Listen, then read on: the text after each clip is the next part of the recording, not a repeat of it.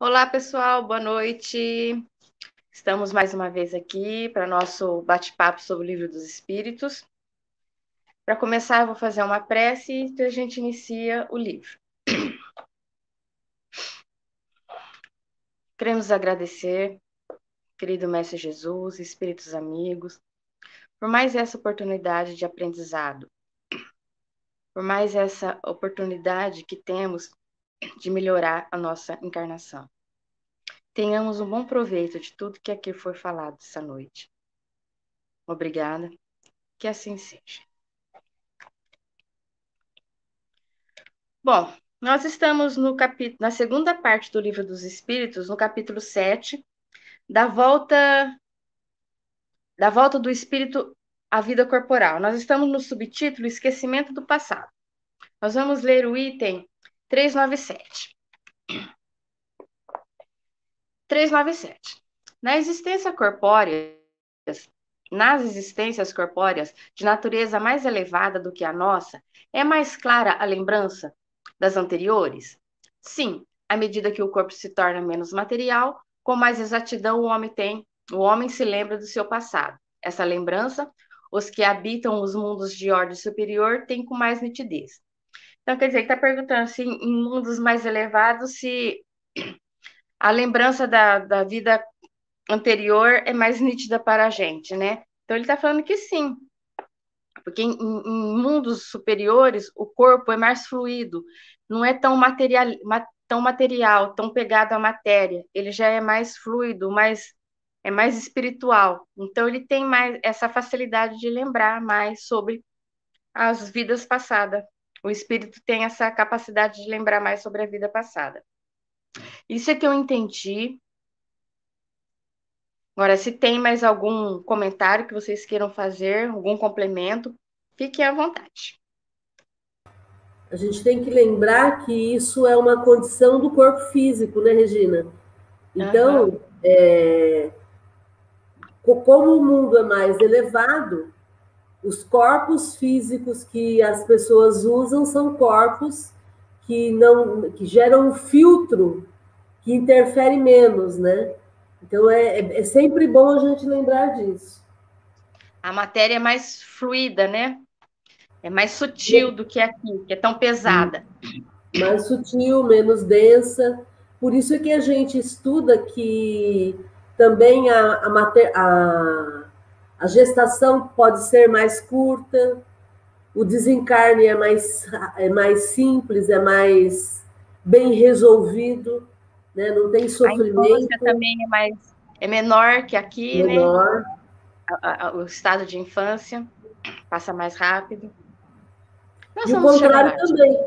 E o contrário também, quanto mais materializado nós somos, mais a gente vai sofrer a influência da matéria, né? Sim. Alguém quer fazer mais algum comentário? Tudo bem por aí? Então, vamos ler mais uma. 398. Sendo os pendores instintivos uma reminiscência do seu passado, dar-se-á que, pelo estudo desses pendores, seja possível ao homem conhecer as faltas que cometeu? Pendores são os, os instintos, são as, as, as tendências, as tendências quer dizer, sendo as tendências instintivas de, uma, de um passado, é, dar-se-á que pelo estudo desses, dessas tendências é possível o homem conhecer as faltas que cometeu no passado? Até certo ponto, sim. Assim é.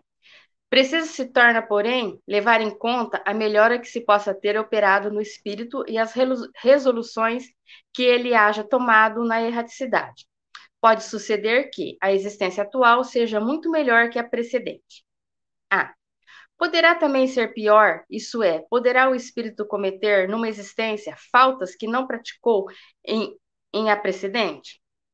Depende do seu adiantamento. Se não soube triunfar as provas, possivelmente será arrastado às novas faltas, consequentes, então, da posição que escolheu. Mas, em geral, essas faltas denotam mais um estacionamento do que uma retrogradação, porquanto o espírito é suscetível a se adiantar, ou de parar, nunca, porém, de retroceder. Bom, então, sendo os, é, os pendores instintivos, é, é, possível reconhecer as faltas? Em alguns, em alguns pontos, sim. Alguns pontos você percebe que aquilo que você está repetindo aqui é o que você já passou, né? Então, em alguns casos, algumas pessoas conseguem perceber quais são as suas faltas que, for, que eles cometeram na encarnação passada, com mais nitidez. Agora, pode piorar? Que nem ele fala, piorar não, ele pode ficar estacionado, né? Porque ele nunca vai retroceder. O espírito nunca retrocede, ele pode ficar parado, estacionado, ele não conseguiu passar nessa encarnação a prova que ele precisava passar, na próxima ele vai ter uma prova um pouco maior, mas não que ele retrocedeu. Ele só vai continuar naquele, naquele estacionou naquele ponto que ele tinha que progredir. E acho que é isso. Se alguém quiser falar mais alguma coisa.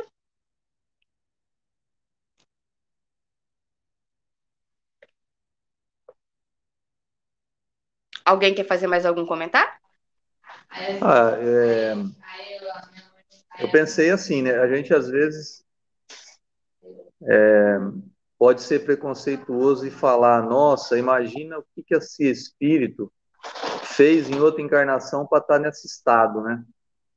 Então a gente olha um espírito lá na pobreza, um espírito, um, uma criança que é órfã e sofre, tem um sofrimento, e nem sempre é, isso é uma, vamos dizer entre aspas, um merecimento é, alguns espíritos se colocam em provas mesmo para se adiantar.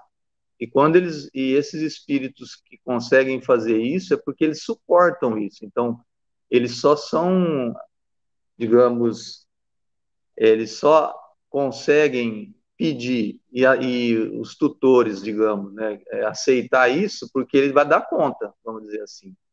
Isso aí, agora, quando isso vai ser um prejuízo para ele, Aí eles não, nem sempre aquilo que a gente fala, ah, porque a gente fala assim, né, que lá é, todo mundo é, vai, não, eu vou, eu vou lá, eu vou fazer e eu vou suportar, mas fala, não, a gente não dá conta. Então a gente dá conta um pouquinho do que a gente precisaria passar.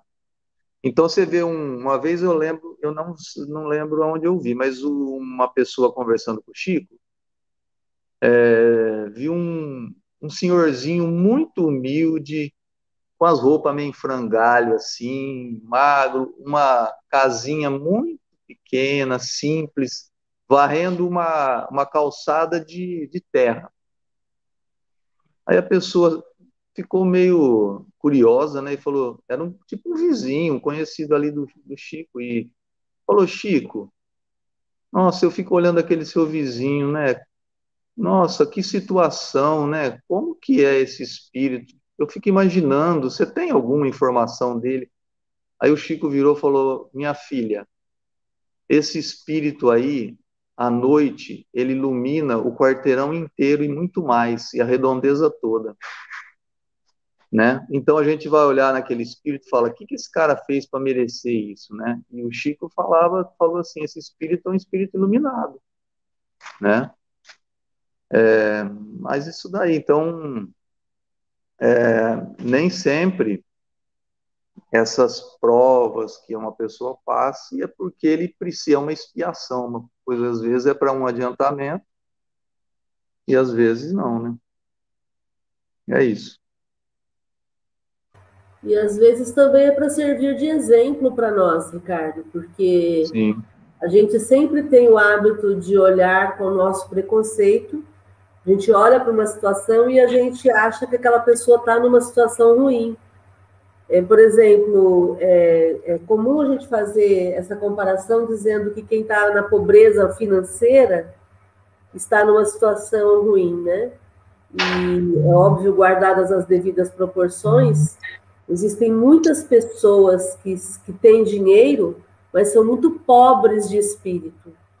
Sim. Então, é, é óbvio que a gente sempre aqui no GEOL vai defender a diminuição da desigualdade social, a, o socorro aos menos favorecidos financeiramente e também entendermos que existem muitas pessoas que têm que são tão pobres, tão pobres que só têm dinheiro. É importante a gente ter esse, essa visão também, né, de que a condição financeira não significa que a pessoa tenha progresso espiritual. Ela tem progresso material. E muitas vezes esse progresso material nem é um progresso conseguido de forma lícita, né? Então, tudo isso tem que ser levado em conta, né? E aí, gente, mais alguém quer fazer mais algum comentário? Tudo certo por aí? Deu para entender bem? Alguém poderia ler para mim o 399? Aí esse 399 a gente divide para ler porque ele é bem comprido. A gente vai lendo um ou dois parágrafos e comentando, porque ele é bem extenso. Posso ler? Obrigada, Ricardo. 399. As vicissitudes da vida corporal, sendo ao mesmo tempo uma expiação pelas faltas passadas e provas para o futuro, segue-se que da natureza dessas vicissitudes se pode induzir o gênero da existência anterior? Eu respondo. Muito frequentemente, pois, cada um é punido por aquilo que pecou. Entretanto, não é preciso fazer disso uma regra absoluta. As tendências instintivas são um índice mais certo, porque as provas que o espírito suporta são tanto pelo futuro como pelo passado. Podemos falar já? Sim, pode comentar. Então, ele pergunta, ele fala, né, vicissitudes da vida, é tudo que a pessoa passa. Ele, ela, a pergunta de Kardec lá é, é uma expiação pelas faltas, né? Então, é uma compulsório e prova para o futuro.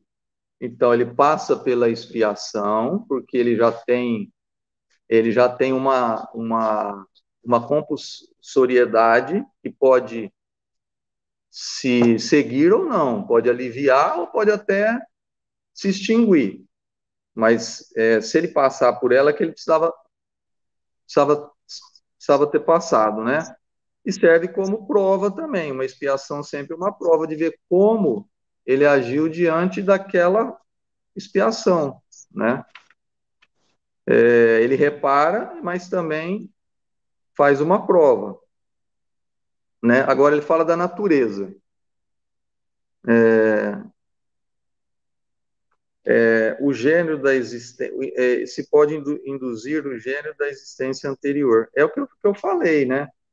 É, nem sempre a natureza do, de que ele passa indica necessariamente uma existência anterior, pode até ser. Então, se ele está numa pobreza, não quer dizer que ele mereceu aquela, necessariamente aquela aquela pobreza. Se ele é órfão, nem, nem, não necessariamente ele pode ele pode ter é, merecido aquilo. Até pode, mas não é regra, né?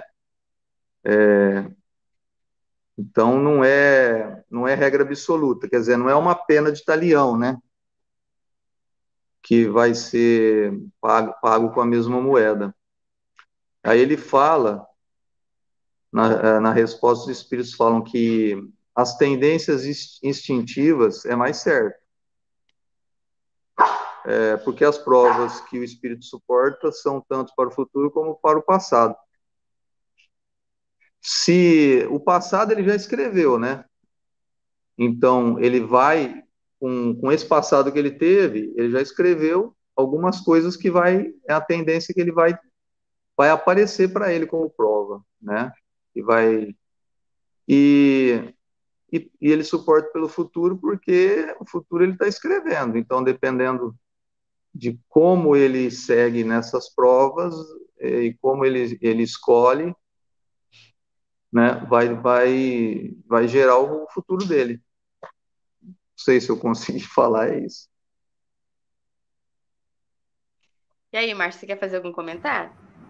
É, eu quero comentar aqui no YouTube o Elder Mira, que está lá na Austrália, ele está dizendo o seguinte: boa noite. Na erraticidade, o nosso desespero para reencarnar é tão grande para reparar o erro que pesa na consciência, que pedimos para vir com muito sofrimento. E a espiritualidade gradua a prova para facilitar. E é exatamente isso, né? É, por conta do, do, da nossa consciência que nos acusa, muitas vezes nós pedimos, ah, eu quero resolver vários assuntos de uma vez, e são os nossos mentores espirituais, junto com a espiritualidade amiga, que vai graduar o que a gente realmente tem condições de suportar, para que a gente possa alcançar o êxito que a gente deseja, né? E eu acho muito legal essa, essa, essa primeira resposta de Kardec aqui, falando das tendências instintivas, porque tendência instintiva, cada um sabe qual é a sua. Então, não depende de ninguém. Eu sei onde são os meus pontos fracos. Eu sei onde eu preciso melhorar. Ninguém precisa me apontar o dedo e dizer, né? Eu, eu sinto, eu sei, eu, eu sei onde eu eu muitas vezes fico titubeando e não, não dou um passo firme, né? Então, esse tem que ser o nosso foco. Por isso, o autoconhecimento é tão importante, porque no processo de autoconhecimento eu consigo identificar o, o ponto que eu preciso fortalecer e eu consigo agir, né? Porque enquanto estamos encarnados é o momento de agir, né?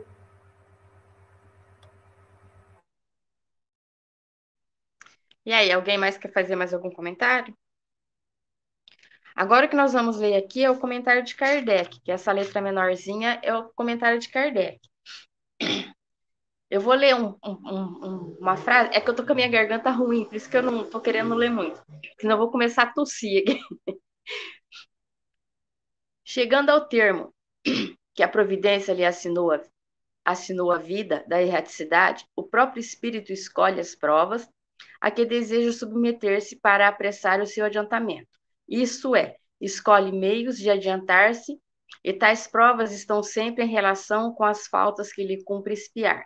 Se delas triunfa, eleva-se, se sucumbe, tem que recomeçar. Foi o que a gente falou, né? É, o espírito escolhe, né, que ele quer se melhorar na, naquilo que ele errou, mas às vezes ele não, não consegue fazer tudo, né? Aí, às vezes ele não dá conta de não fazer nada, né? Às vezes ele faz um pouco e às vezes não faz nada e acumula para a próxima reencarnação. O espírito goza sempre do livre-arbítrio, em virtude dessa liberdade é que escolhe, quando desencarnado, as provas da vida corporal, e que, quando encarnado, decide fazer ou não uma coisa e procede à escolha entre o bem e o mal. Negar ao homem o livre-arbítrio fora reduzi-lo à condição de máquina. Então, como ele tem o livre-arbítrio, por isso que ele tem essa liberdade de escolher as provas pelo qual ele quer passar. Só que ele vai ter sempre o auxílio dos espíritos amigos para aconselhar, né? Porque às vezes ele quer passar tudo de uma vez, escolhe uma prova muito difícil, e os espíritos vão aconselhar ele que não, precisa passar tudo daquilo de uma vez, porque ele não vai dar conta. Aí vai ser adequado as provas de acordo com o que ele dá conta de fazer. Alguém quer comentar mais alguma coisa? Aqui nesse trecho que você leu, quando a gente fala que é o espírito que vai escolher o que lhe cumpre espiar, aqui a gente elimina a possibilidade de colocarmos a culpa nos espíritos, ou no destino, ou em Deus, ou seja, em quem for. Porque se cabe a mim fazer as escolhas de acordo com aquilo que eu julgo que eu sou capaz de lidar, então eu devo a mim tudo isso que está acontecendo comigo. Então, é, quantas vezes nós vemos, eu sei que vocês não fazem isso, mas vocês conhecem pessoas que ficam praguejando contra Deus, contra a vida. Nossa, como é que eu posso estar tá passando por isso? Quem que, que fez isso comigo, né? Quantas vezes a gente entra nesse, nessa reclamação de achar que o nosso fardo é muito pesado e que é injusto e que eu não mereço. Ah, eu procuro ser uma pessoa tão boa, eu não mereço isso que está acontecendo comigo, né? É, então, na verdade, somos nós que somos os artífices do nosso destino. Nós é que escolhemos as provas que estamos passando. E nós é que definimos como que tem que ser todo esse processo aí, né?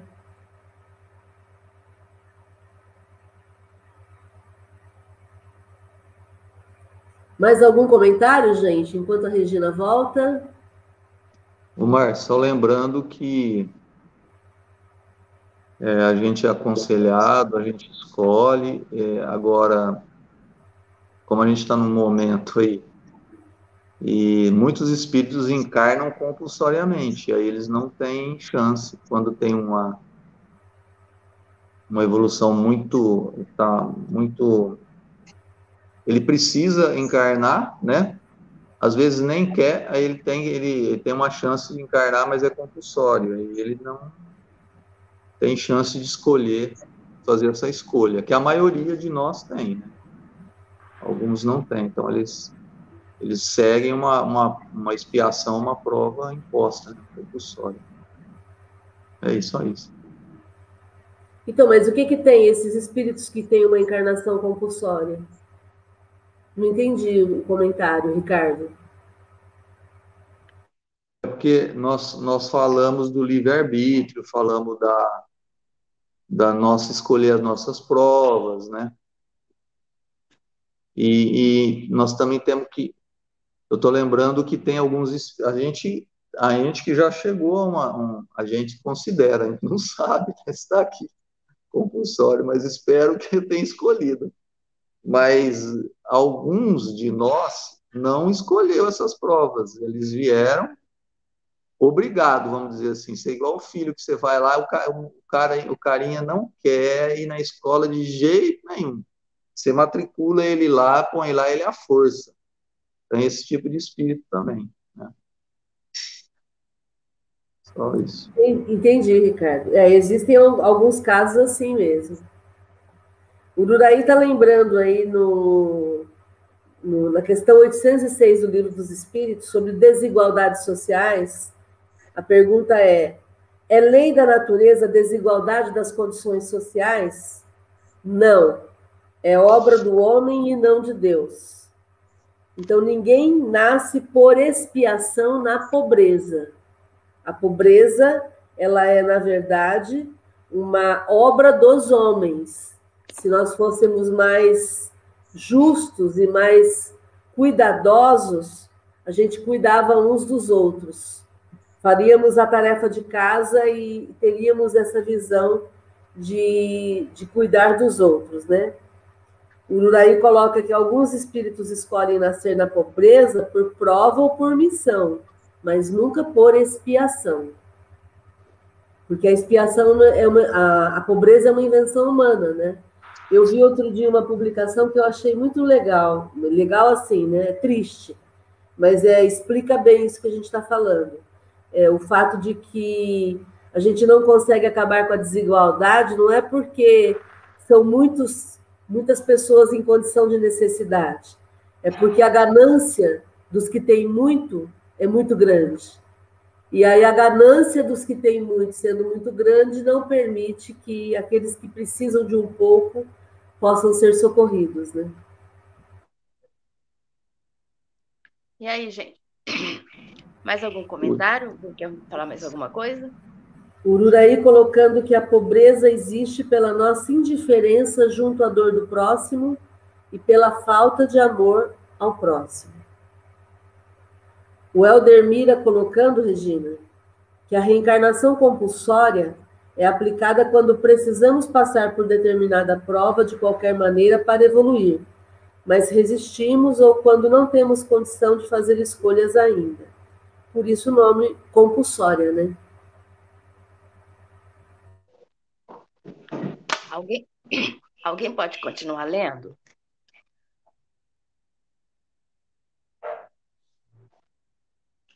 Nossa, isso aí que o Uraí falou foi muito bacana. não é nunca é uma expiação. Opa, meu microfone então.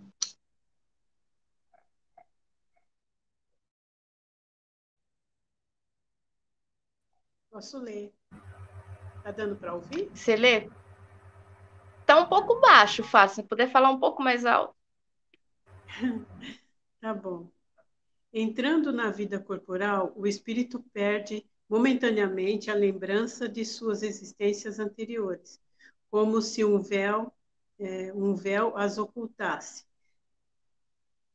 Todavia, ele tem algumas vezes uma vaga consciência e elas podem mesmo lhe serem reveladas em certas circunstâncias, mas é apenas pela vontade do, de espíritos é, superiores que o fazem espontaneamente com um fim útil e jamais para satisfazer uma vã, curios, uma vã curiosidade.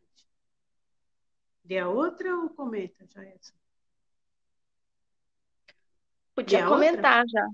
Não, pode comentar. Então, o que eu entendi aqui é que quando a gente reencarna, o espírito ele perde, né? A gente perde essa noção é, do que a gente veio fazer aqui, né?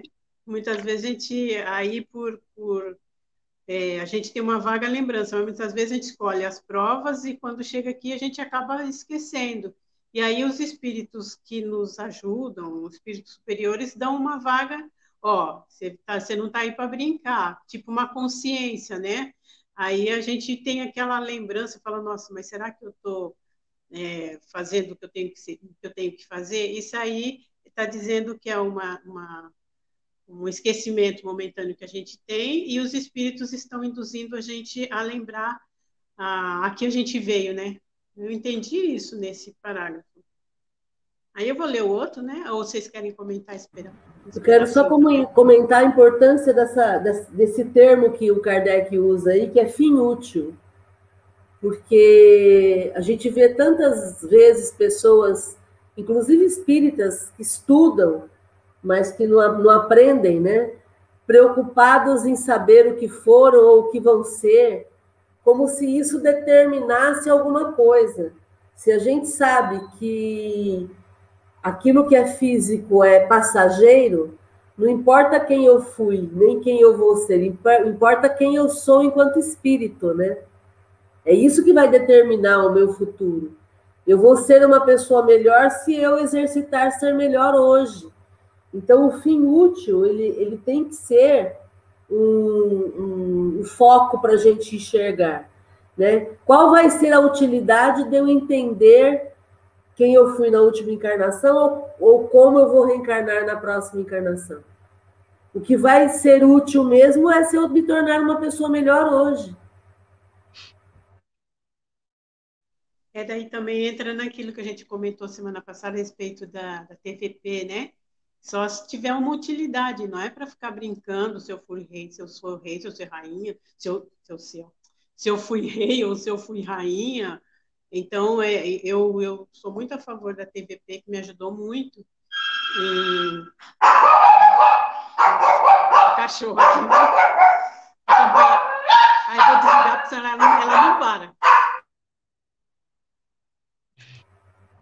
E aí, vamos mais... lembrar, e aí vamos lembrar que, em termos de, de rei e rainha, a gente sempre sabe que tem muito mais súditos do que rei e rainha. Se todo mundo quer ser rei e rainha, não, vai, vai faltar cargo, né? Não tem como.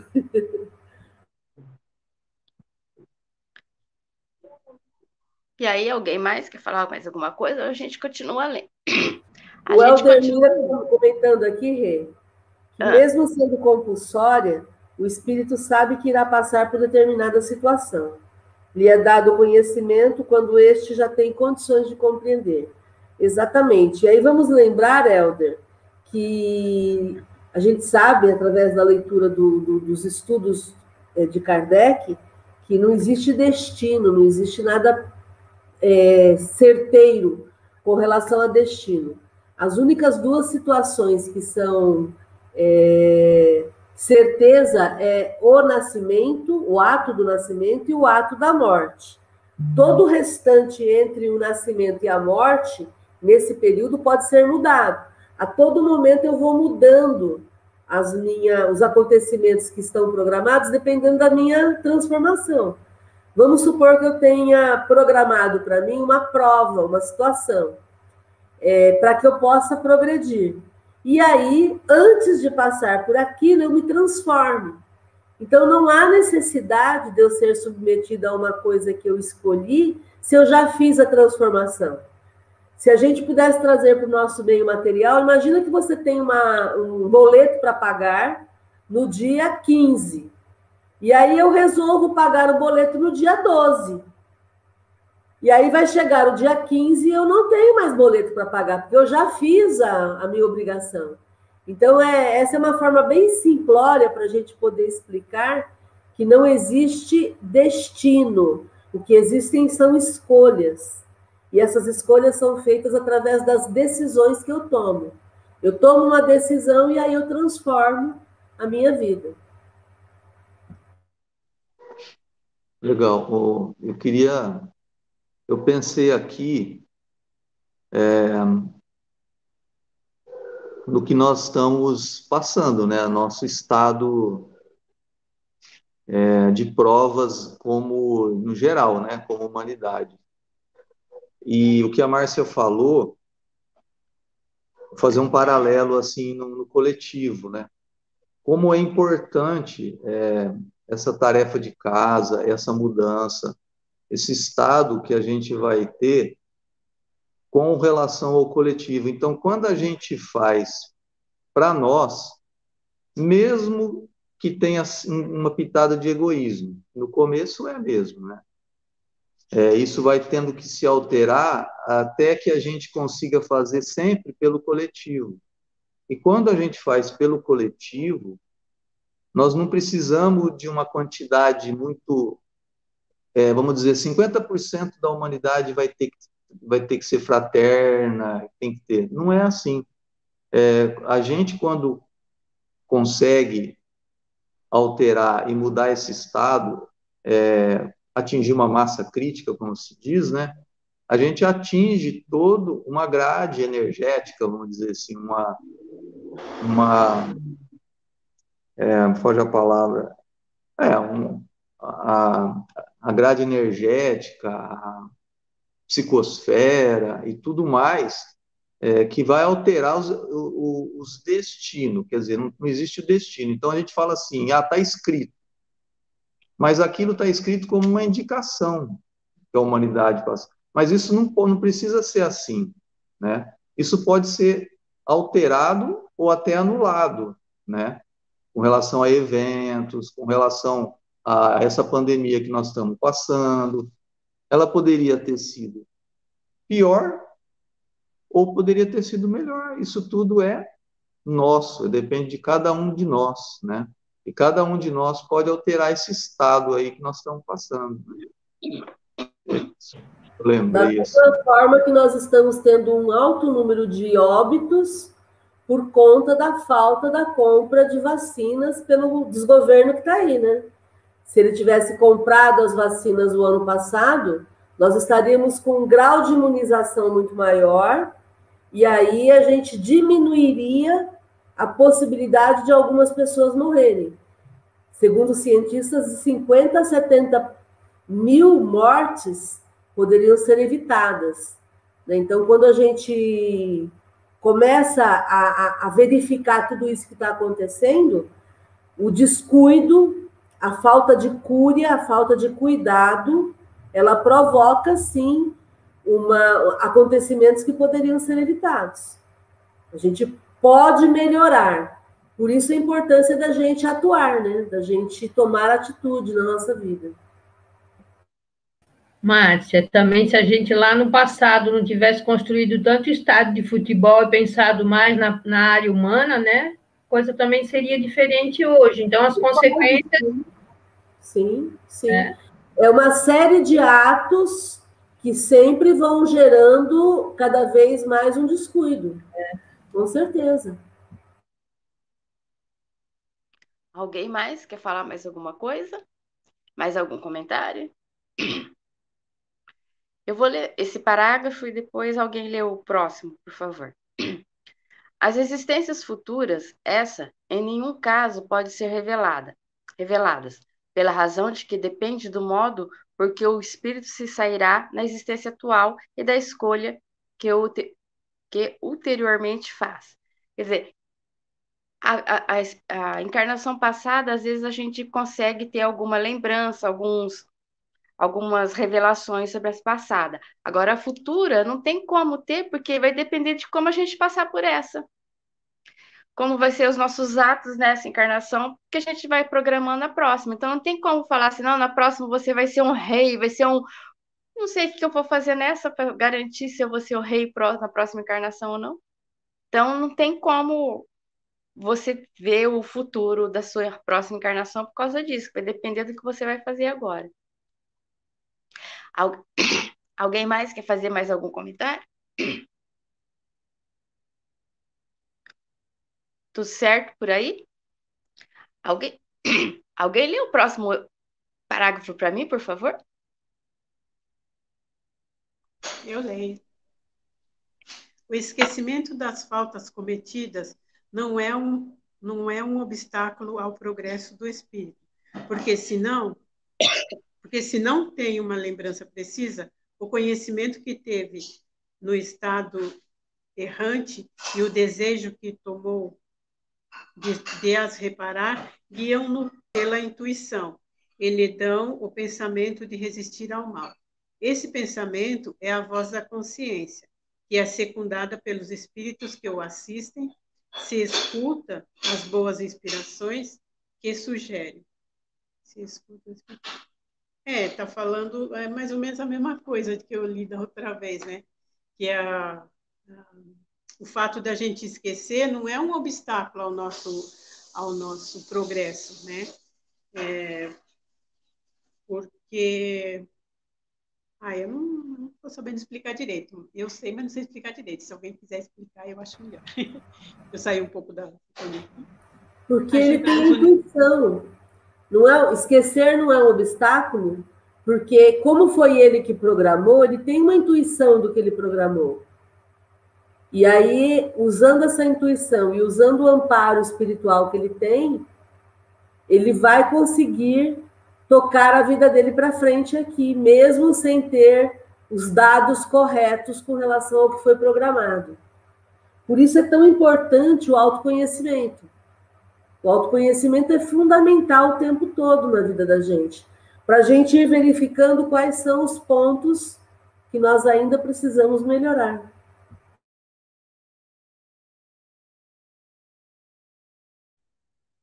E aí, e aí, gente, mais alguém? Mais algum comentário? Mais alguma observação? Perguntas, dúvidas?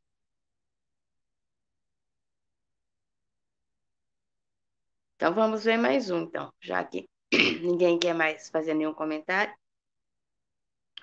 O homem não conhece os atos que praticou em suas existências pretéritas, mas pode sempre saber qual o gênero das faltas de que se tornou culpado e qual o cunho predominante do seu caráter. Basta então julgar do que foi, não pelo que é, sim pelas suas tendências.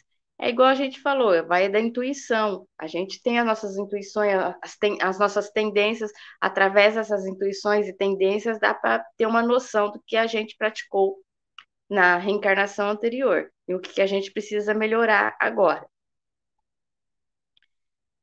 Alguém quer comentar? Senão eu vou continuar lendo. Regina, vamos só salientar. Então, o gênero das faltas e qual o cunho predominante do seu caráter. Então, é, vamos supor, é, gênero das faltas, é, das faltas. Qual foi o tipo de vida que essa pessoa teve e como é que ela se comportou? Qual era o gênero das atitudes dela? Ela era uma pessoa que sempre pensava mal, sempre queria prejudicar alguém, ou ela era alguém que estava sempre focada no bem comum. Então, é, é, é observar qual era o gênero da, da, das atitudes dessa pessoa. E aí, qual era o caráter predominante, quais eram as características que mandavam nessa pessoa. Aí a gente vai conseguir entender o que, que eu fiz lá atrás e o que, que eu posso vir a fazer lá na frente. E aí, alguém mais? Mais algum comentário? É, são consequências, né? É, é, a minha irmã, ela, ela ficou uma, ela era saudável, tudo aí numa época ela ficou muito doente. E quando ela ficou, é, passou por essa fase da doença, ela mesma falou: Eu sei, é, a gente está indo em espíritos tal, mas se a gente olhar hoje mesmo, a gente já exercita esse tipo de, de atitude, sabendo o que aconteceu com a gente, quando eu passei mal, o que foi que eu comi. Quer dizer, então você vai, você, às vezes a gente nem lembra o que comeu, mas a gente sabe que alguma coisa a gente fez que foi inadequada, que levou aquela indigestão, por exemplo. E a minha mãe, ela sempre falava, eu sei o que eu fiz para o meu, meu organismo estar assim hoje, por eu estar passando por isso hoje. Acho que é mais ou menos a mesma coisa, né? a gente está indo lá no espírito e tal, mas a gente olhar para a vida da gente hoje, isso já acontece, né? Sim. Mais alguém? Eu vou continuar lendo. As vicissitudes da vida corpórea constituem expiação das faltas do passado e, simultaneamente, provas com relação ao futuro, depurando-nos e elevando-nos, se a suportarmos resignados e sem murmurar. A natureza dessas vicissitudes e das provas que sofremos também nos pode esclarecer acerca do que fomos e do que fizemos. Do mesmo modo, que neste mundo julgamos os atos de um culpado pelo castigo que infringe a lei. Assim, o orgulho será castigado por, no seu orgulho, mediante a humilhação de uma existência subalterna. O mal rico, o avarento, pela miséria. O que foi cruel para os outros, pela crueldade que sofrerá. O tirano, pela escravidão. O mau filho, pela ingratidão dos seus filhos. O preguiçoso, por um trabalho forçado, e etc. Bom, é que nem a, a, a, Fátima comentou, a gente muitas vezes sabe o que, que a gente fez lá atrás, por isso que a gente está sofrendo alguma coisa hoje, agora, nessa encarnação. Alguma doença que a gente mesmo causou por alguma coisa. Então, é a mesma coisa. A gente tem essa intuição do que a gente foi no, numa encarnação anterior, a gente sempre vai ter na, no, sub, no consciente, no consciente da gente, gravado o que, que a gente fez. Então, a gente vai ter essa intuição, essa, esse. É, intuição, lembrar mais ou menos, eu, eu acho que eu estou passando por isso porque eu devo ter feito aquilo, porque no fim é, a gente sempre tem uma, record, uma pequena recordação, né? O espírito tá, tem tudo gravado no consciente, tá tudo ali guardadinho. Aí agora, se alguém quiser me ajudar a explicar melhor, por favor. Por isso que não adianta fazer escondido, né? Porque eu estou fazendo escondido de quem? De mim não é. E se está gravado na minha consciência, mesmo que eu faça escondido, eu estou sabendo o que está acontecendo. E aí, em algum momento, eu vou me denunciar para o universo, né? Não tem como, não tem escapatória. Nós, é. nós mesmos somos nossos vigias.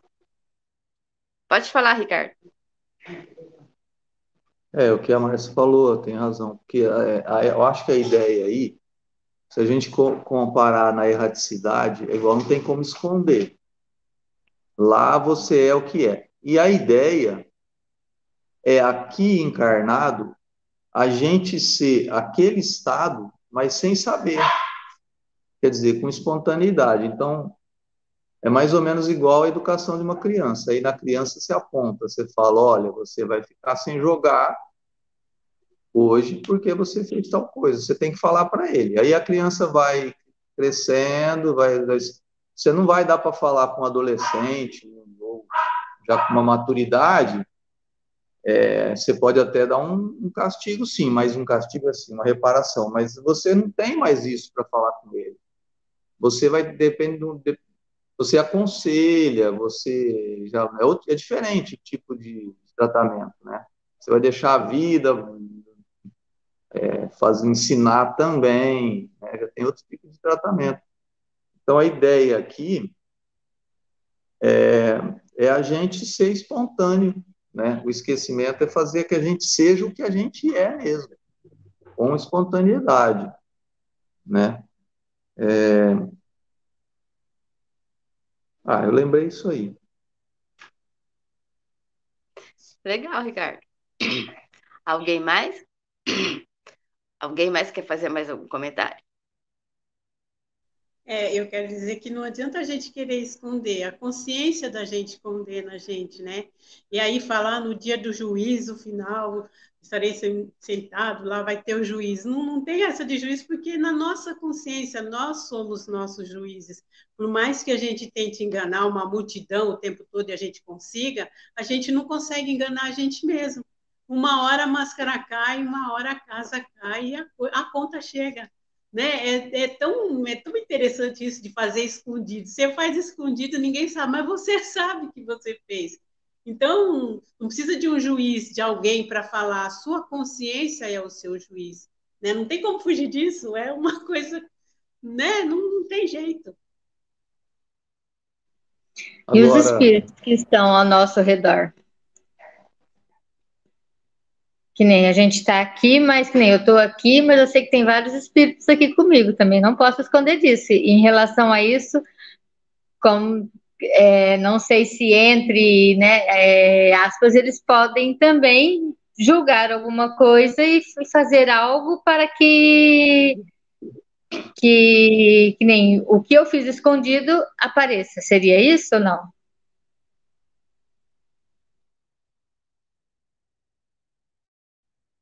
Ah, eu acho que, eu não sei, a minha opinião, eu acho que é um combo, porque a gente acha que está sozinho, porque os nossos olhos só veem o que é material, nós não estamos ainda é, tão assim, é, como fala, com essa, com essa terceira visão, quarta visão, sei lá, eu, de, de, de, de, poder enxergar uma outra dimensão. Se nós enxergássemos, a meu ver, a gente veria que tem muito mais testemunha do que a gente possa imaginar. A gente se julga só, mas a gente não está só. Então, além da nossa consciência, tem uns, eu, eu acredito também nisso que você falou, acho que é tudo é um combo. Tem aqueles que querem que a gente entenda o que a gente que aquilo que a gente fez foi inadequado por amor, e tem aqueles que entendem para ficar cutucando a gente. Ah, você fez, tá vendo? Martirizando. Então, acho que são os dois lados, né? É, eu acho que aí entra a nossa consciência, o nosso crivo, para poder agir de acordo com aquilo que a gente acha adequado. Né? Eu penso assim.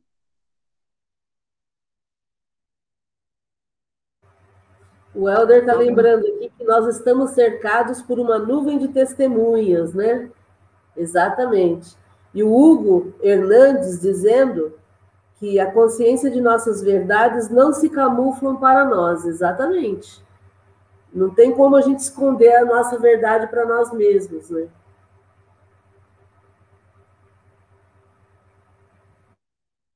Alguém mais?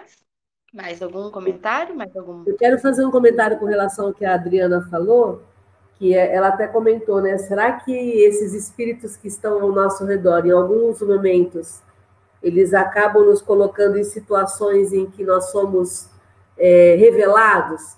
Isso acontece com frequência, e normalmente é através de algumas pessoas que eu não sei se vocês têm na vida de vocês, mas a gente chama assim de parentes, de familiares, que são aquelas pessoas que moram com a gente, né? Que estão mais próximas da gente, que sabem quais são os nossos pontos fracos, né? E aí, exatamente por conta desse ponto em que eu ainda preciso me modificar, preciso me transformar, é aí que a, que a coisa pega.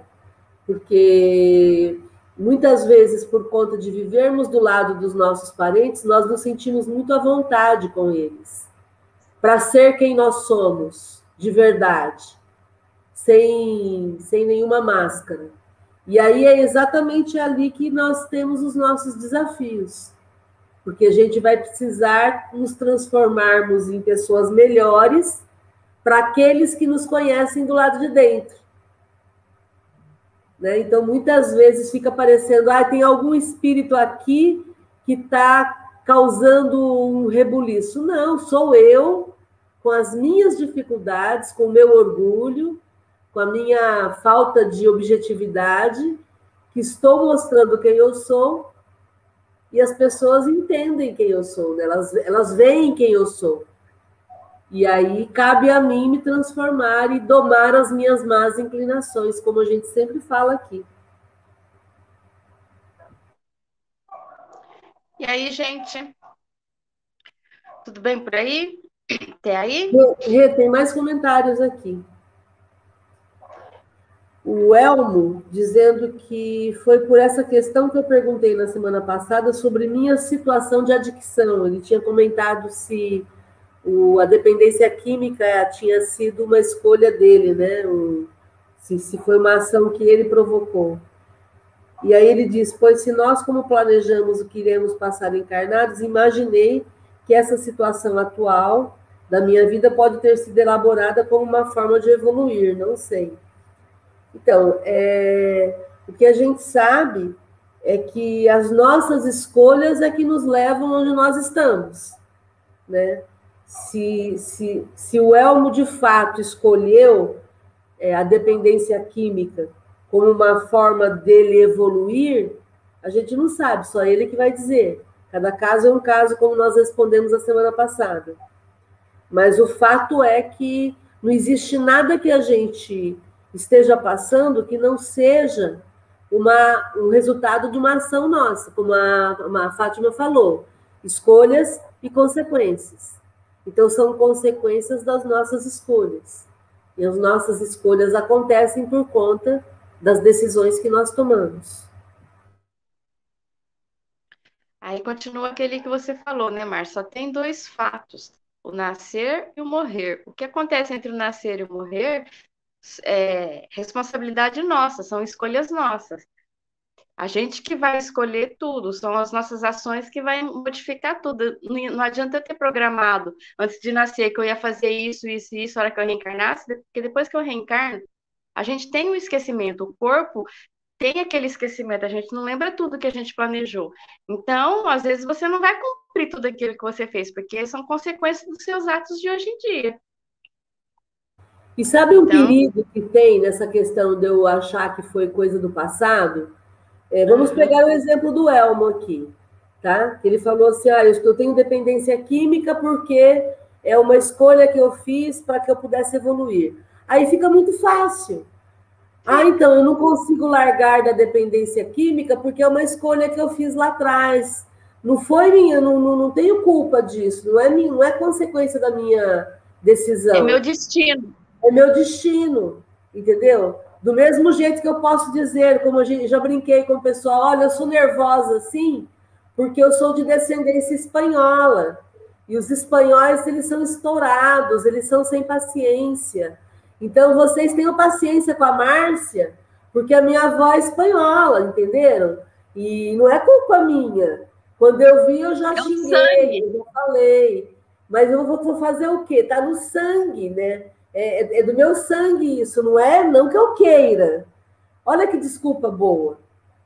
Entenderam? Quem é que vai discutir com o sangue? Né? E, e, na verdade, no fundo, no fundo, eu que lute para ser uma pessoa mais equilibrada, para ser uma pessoa mais amorosa, para falar com mais cuidado, para não humilhar ninguém, para não ferir ninguém. Eu que lute para domar as minhas tendências de ser estourada, de ser arrogante, de me achar melhor do que os outros. Então é um esforço meu. O fato de eu ter vindo com essa descendência pode até ter sido uma desculpa que eu quis me dar.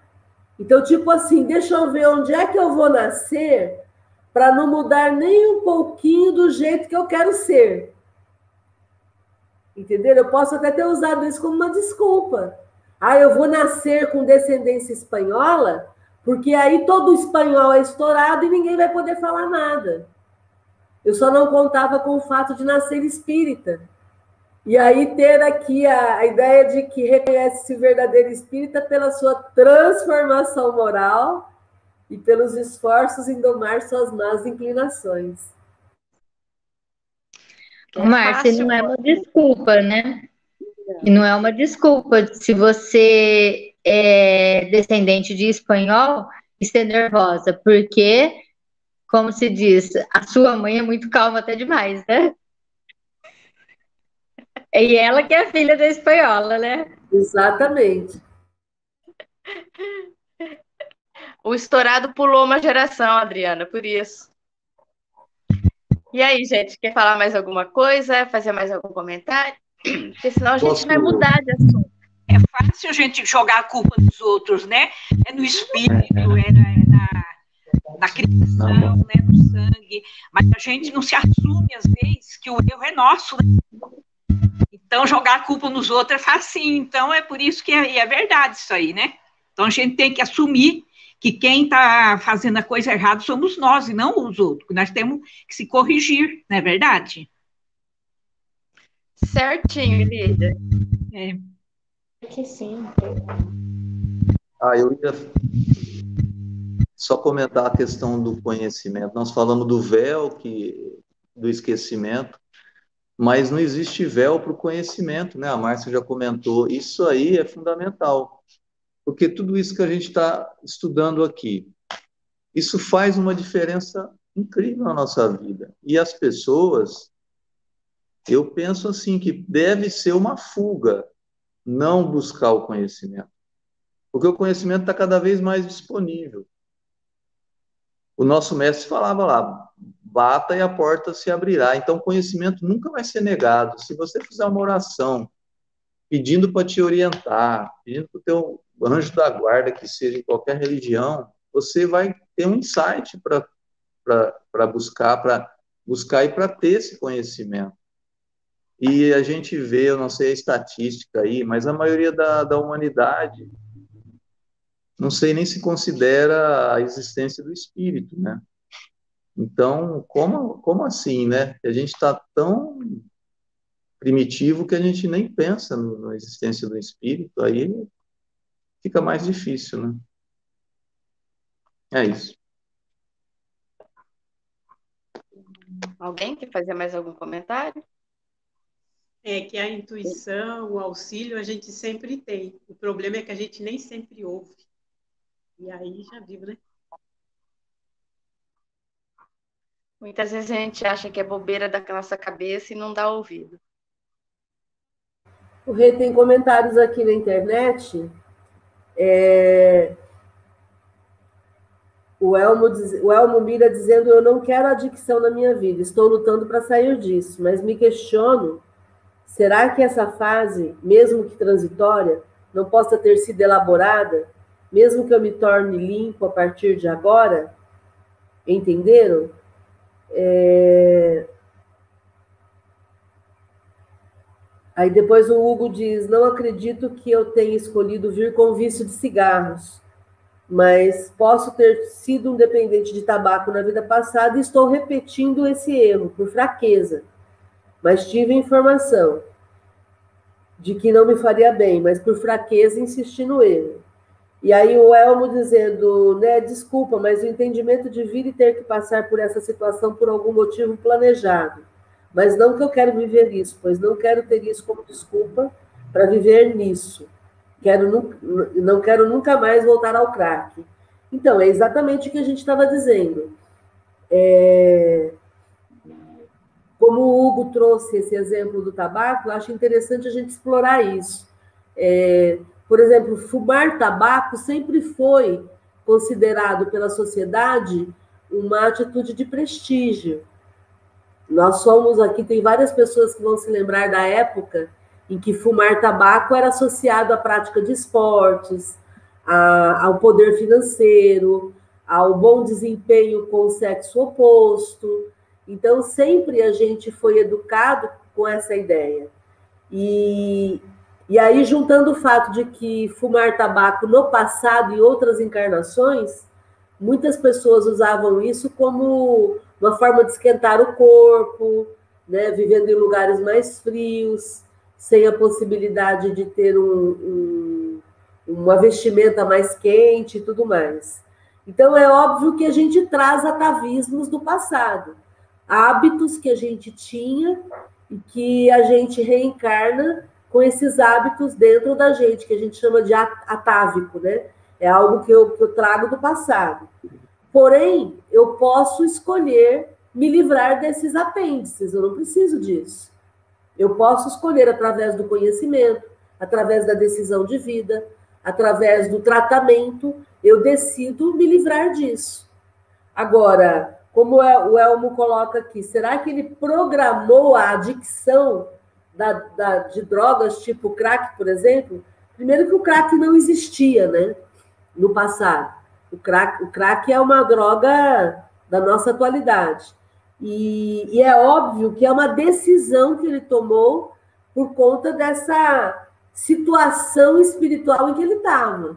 Ele pode vencer isso o tempo todo, como nós vemos muitas pessoas vencendo o, o vício, inclusive vencendo o vício do cigarro, né?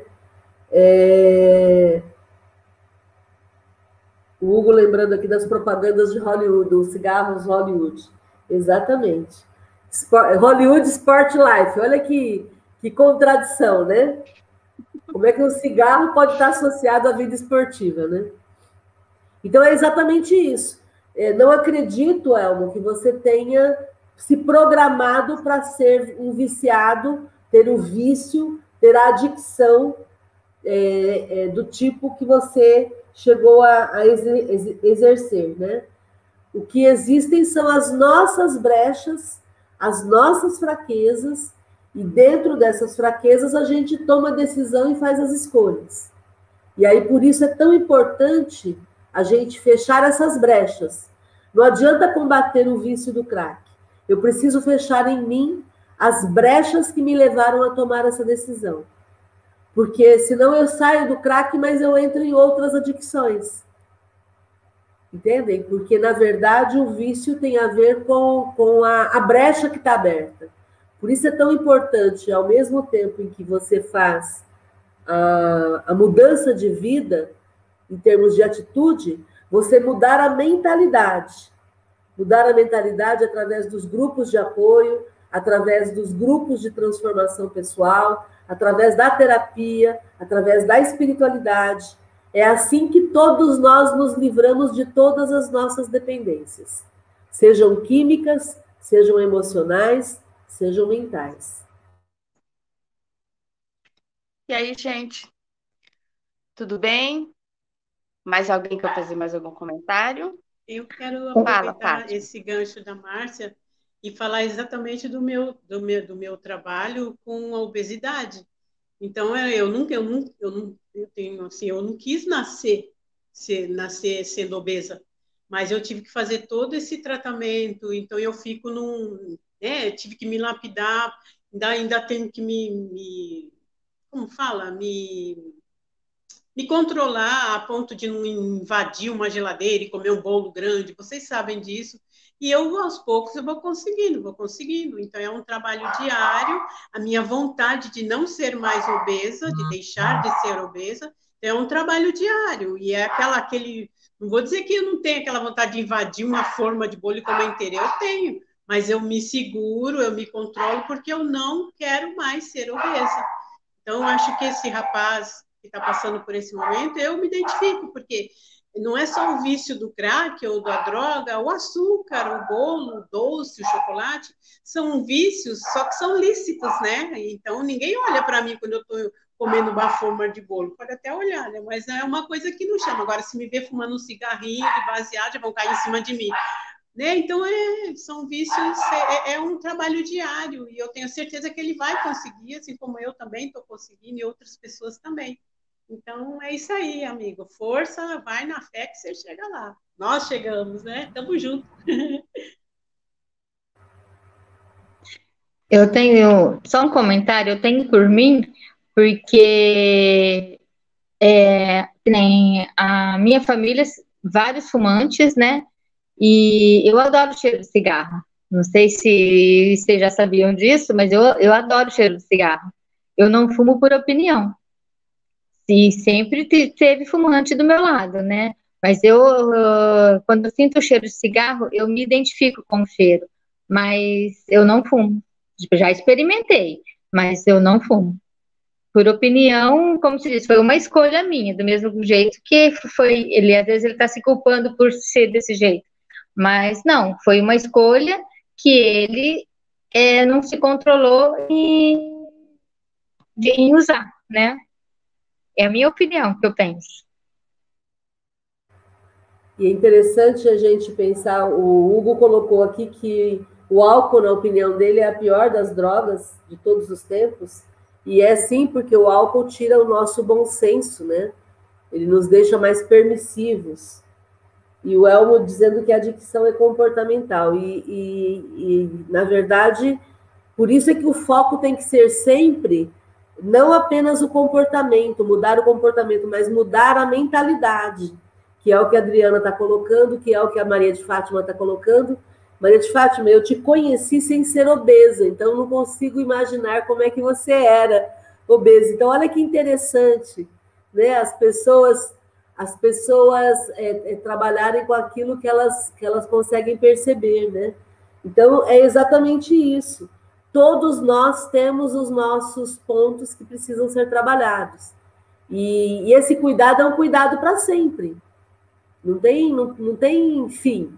A gente vai estar sempre em transformação. Por isso, eu, particularmente, não gosto do, do, da, da, do termo reforma íntima.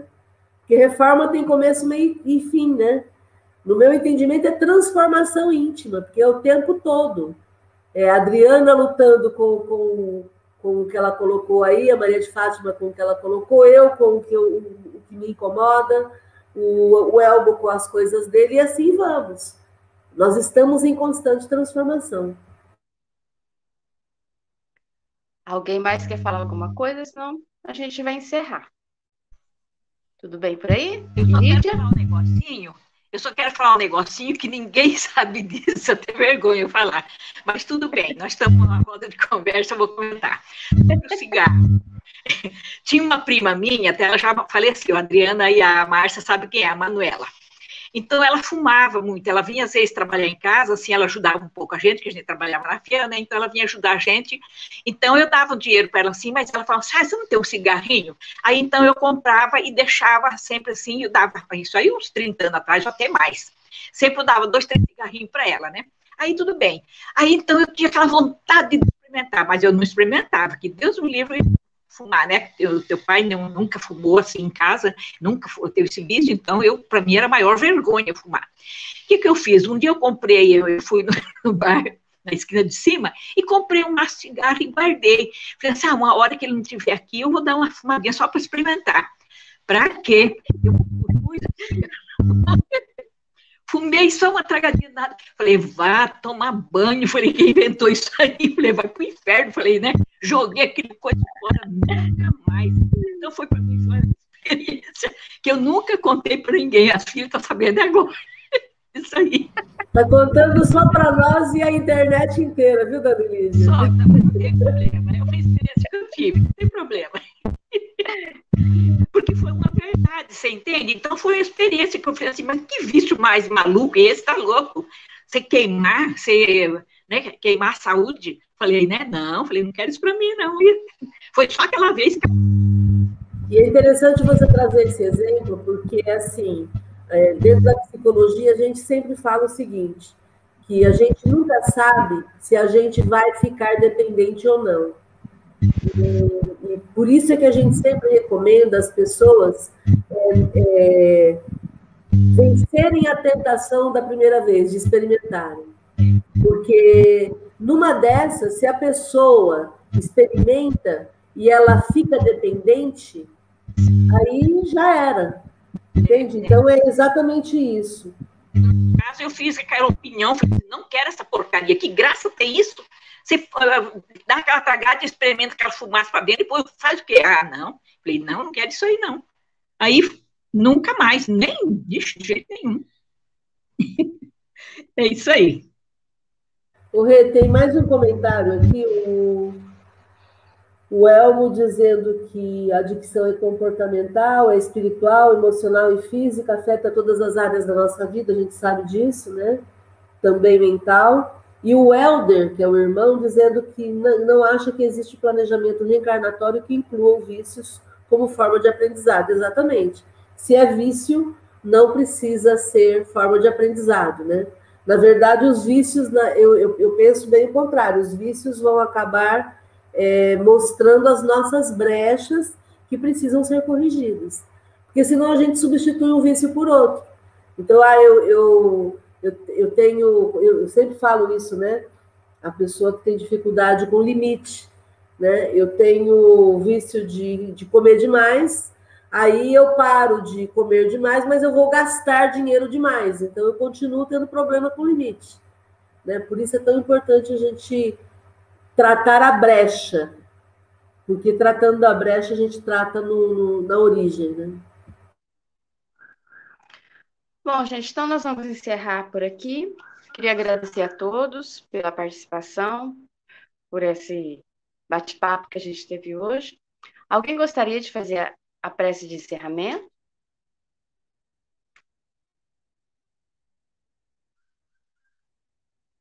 Ninguém? Marta, você faz para nós então, por favor? Faço sim,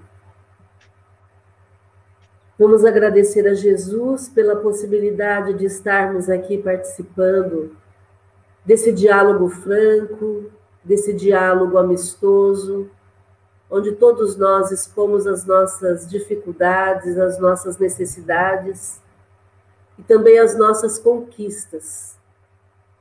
Que possamos manter o foco nessa transformação pessoal que passa pelo enfrentamento do nosso orgulho, do nosso egoísmo, das nossas brechas de caráter e que possamos, a partir de todo o aprendizado que temos tido acesso com a obra de Kardec, irmos transformando a nossa vida para uma vida cada vez melhor.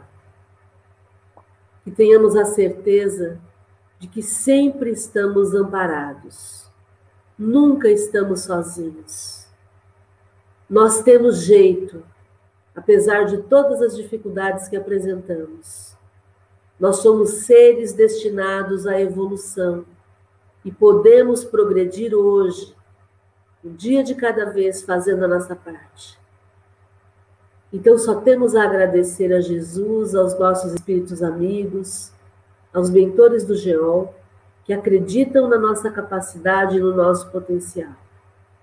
E que continuemos fazendo a nossa parte, um pouquinho a cada momento, nos transformando e nos tornando seres melhores.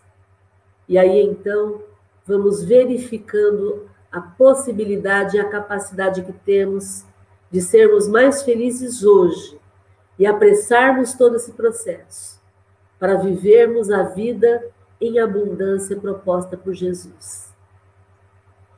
Gratidão, Jesus, gratidão, Kardec, e gratidão a todos vocês, amigas e amigos de luz. Vamos em frente. Fiquem bem. Tchau, tchau. Até quarta. Um grande abraço. Até quarta. Gratidão. Até tchau, quarta. Boa noite.